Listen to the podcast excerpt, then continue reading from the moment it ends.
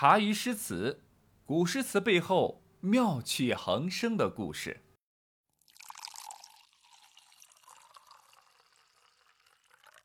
这个险恶的政治，深深的是伤害了这个聪明、敏感而又满腔热忱的贵族青年的自尊，也从侧面影响了他未来诗歌创作的风格。在去冀州赴任的路上，王维回想起了母亲曾问过他的一个问题。知道你的名字为什么叫王维，字摩诘吗？他当然知道，维摩诘是印度高僧，母亲把他的名字拆开来为自己命名，还教他从小就背诵《维摩诘经》。维摩诘的名字翻译过来就是没有污垢，即净。母亲的房间里有三个大字：净，净，净，干净的净。安静的静，境界的境，只有内心清净，才能够心里平静，达到人生最高的境界。可是这要如何才能做到呢？母亲在他手心里写下一个字，他温和的微笑，总有使人安静下来的力量。王维不知道，正是这一个字，概括了他的一生，也影响了他的一生。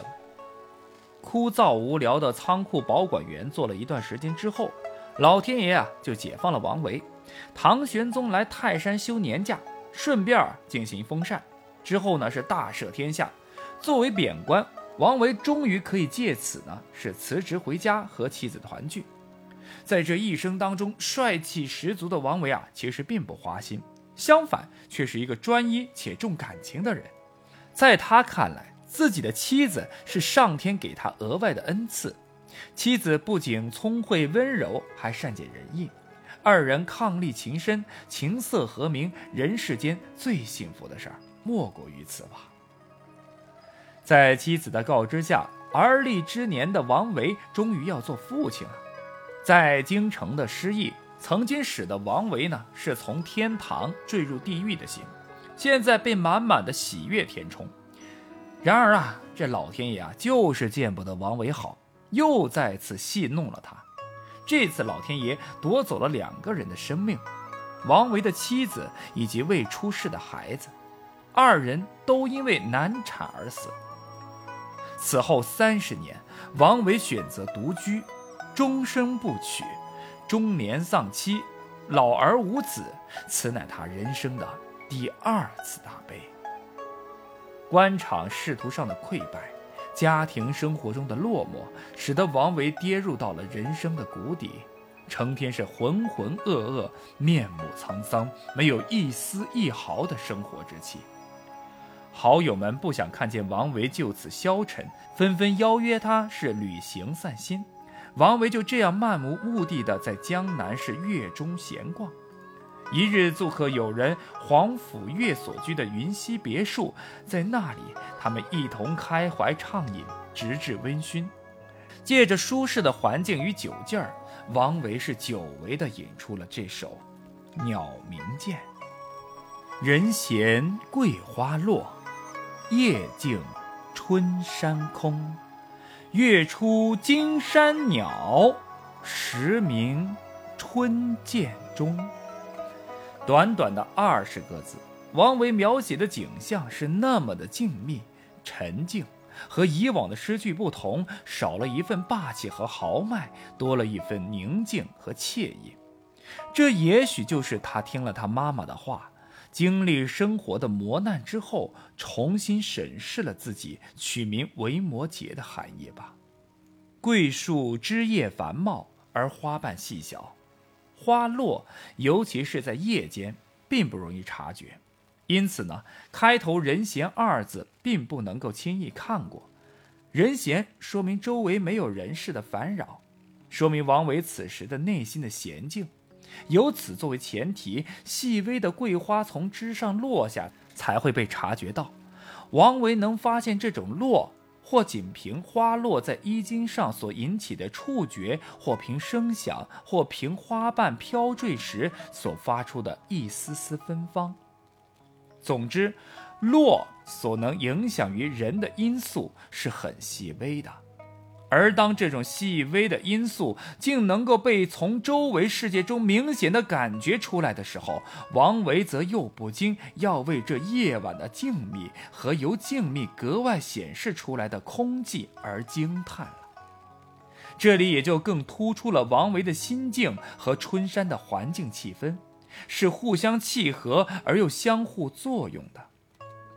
在这春山中，万籁都陶醉在那种夜的色调、夜的宁静里。